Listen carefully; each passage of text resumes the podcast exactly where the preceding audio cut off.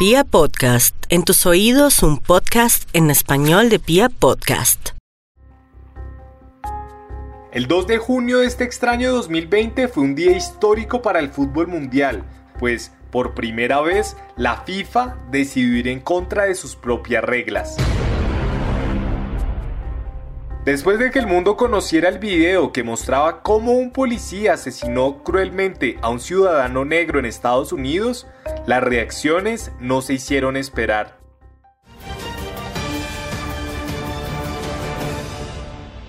Hay manifestaciones, siguen las manifestaciones. Tercer día consecutivo de protestas ahí en Estados Unidos por el asesinato de George Floyd a manos de policías de Minneapolis, de, eh, bueno, destrucción, saqueos, una muerte al momento. Se habla de una posible segunda muerte. Se registra, las manifestaciones siguen en este momento.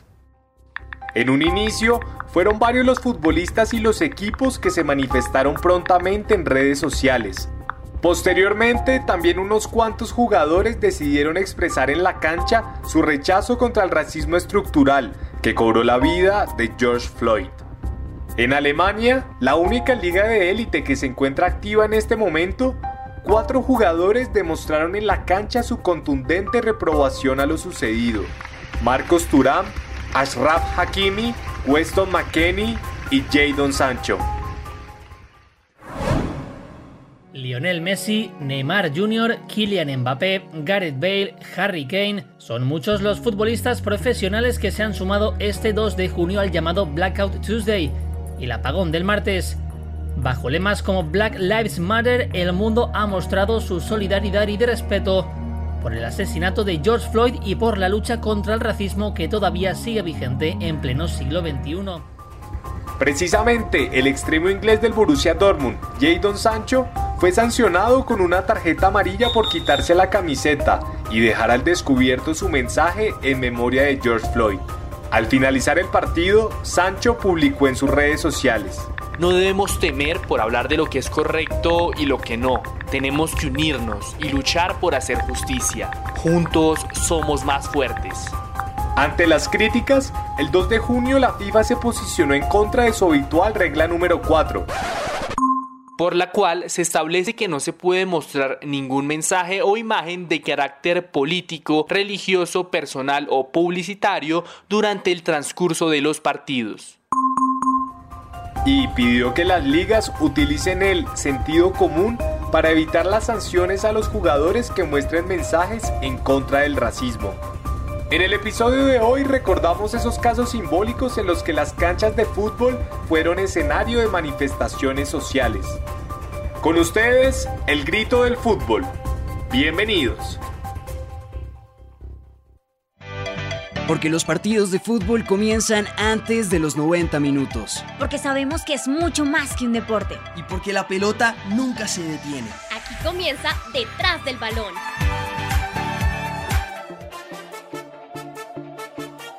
En el Mundial de Rusia 2018, los futboleros conocieron un poco de los efectos de la guerra de Yugoslavia cuando los jugadores de la selección de Suiza, Granit Xhaka y Sherdan Shakiri, celebraron sus goles ante Serbia haciendo el símbolo propio de los nacionalistas albaneses, el águila bicéfala.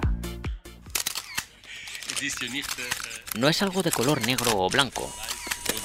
Es una cuestión de interpretación, afirma Claudio Sulzer, para mí no es una declaración política, pero en este caso soy muy subjetivo. Veremos cómo reacciona la FIFA, añade el delegado de la selección suiza. En la década de los 90, en el Estado yugoslavo se desataron varios conflictos que derivaron en la independencia de las múltiples naciones que lo integraban. Así, entre la devastadora guerra de Yugoslavia el último en declararse independiente fue precisamente Kosovo, país en el que nacieron el padre de Chaka y el propio Sherdan Shakiri. Ambos jugadores terminaron en Suiza como refugiados y jamás perdieron su identificación con la causa albano-kosovar, que refleja en esa águila bicéfala la añoranza de la gran Albania.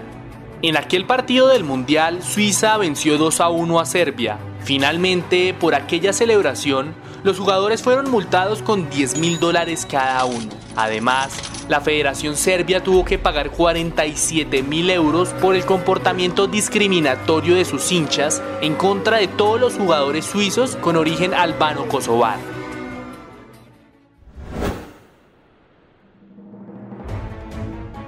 En la Copa del Rey de 2009, el delantero del Sevilla, Frederic Canuté, anotó el gol de la victoria contra el Deportivo de La Coruña. Sin embargo, más allá de la victoria, toda la atención se centró en su celebración.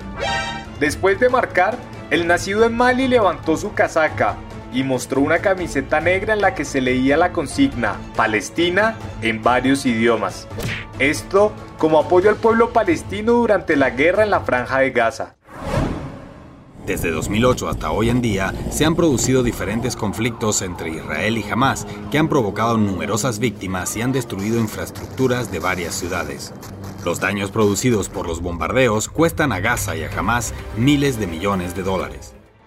Hay que recordar que aquella reciente confrontación ha sido una de las más devastadoras de ese conflicto histórico entre israelíes y palestinos.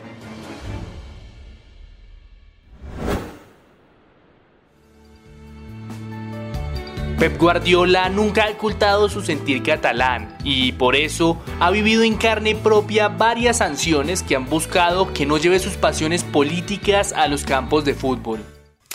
Pedimos a la comunidad internacional que nos ayude.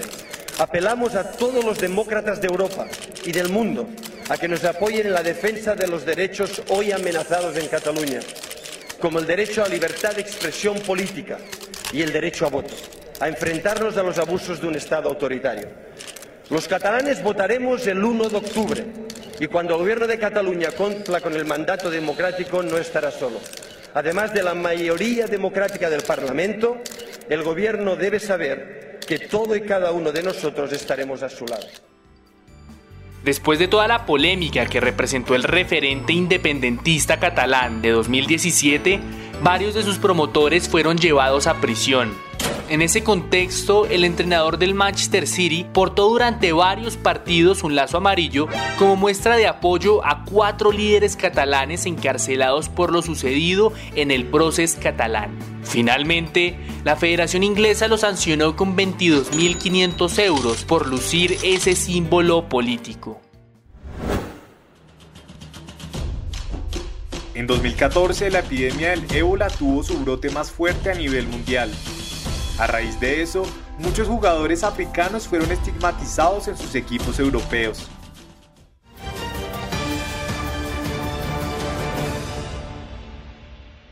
Jugadores destacados como Yaya Touré y Wilfred Boni están convocados por parte de Costa de Marfil, que se mide a República del Congo. Todas estas selecciones africanas destacan por tener en su mayoría a elementos en ligas alrededor del mundo. Con esta jornada de eliminatoria africana y con las primeras muertes en España y Estados Unidos, la preocupación se ha apoderado de los campos de fútbol. El delantero John Camara, nacido en Sierra Leona, celebró un gol en la segunda división de la liga griega mostrando una camiseta que rezaba. Somos africanos occidentales, no somos un virus. Para contrarrestar esa evidente discriminación que muchos tuvieron que sufrir por el mero hecho de ser africanos.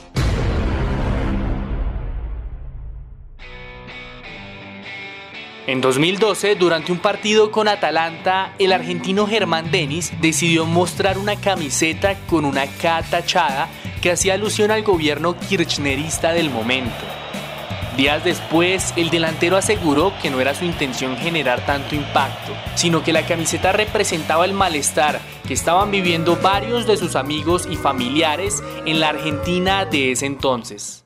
Quiero llevarle a todos los argentinos la tranquilidad de que esta presidenta va a seguir trabajando incansablemente y todos los días no habrá extorsión, amenaza, insulto o agravio que me aparte del camino que me he fijado. Tengo un compromiso mucho más grande con mi patria primero, con mi compañero después y con muchos que hoy ya no están. Muchas gracias y muy buenos días a todos.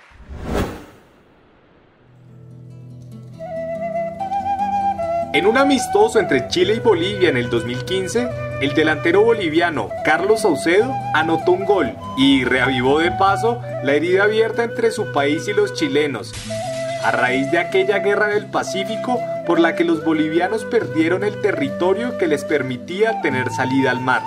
La celebración de Saucedo fue insólita. Después de marcar, el boliviano se lanzó al suelo y comenzó a hacer el movimiento de un par de brazadas como si estuviese nadando en ese litoral que alguna vez fue de su país y que la constitución boliviana todavía reclama.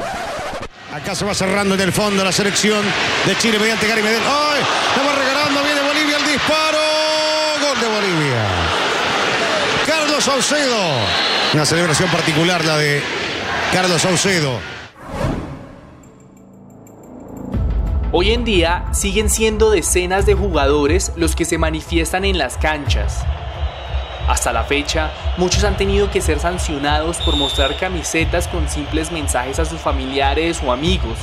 Aparentemente, la ley de la FIFA que prohíbe estos lemas busca mantener al deporte ajeno a cuestiones supuestamente externas. Sin embargo, una cosa es estar en contra de la apropiación política del fútbol y otra, completamente diferente, es querer separar al deporte rey de su dimensión política como si el fútbol fuese inmune a todos los problemas que afectan a la sociedad. Por eso, a pesar de las normas de FIFA, el grito del fútbol seguirá sonando, y si la sociedad sigue tan convulsa, el grito será cada vez más fuerte.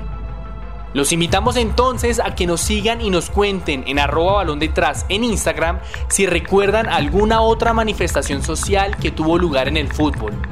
En ocho días, un nuevo capítulo de Detrás del Balón. El trasfondo del fútbol en un solo podcast.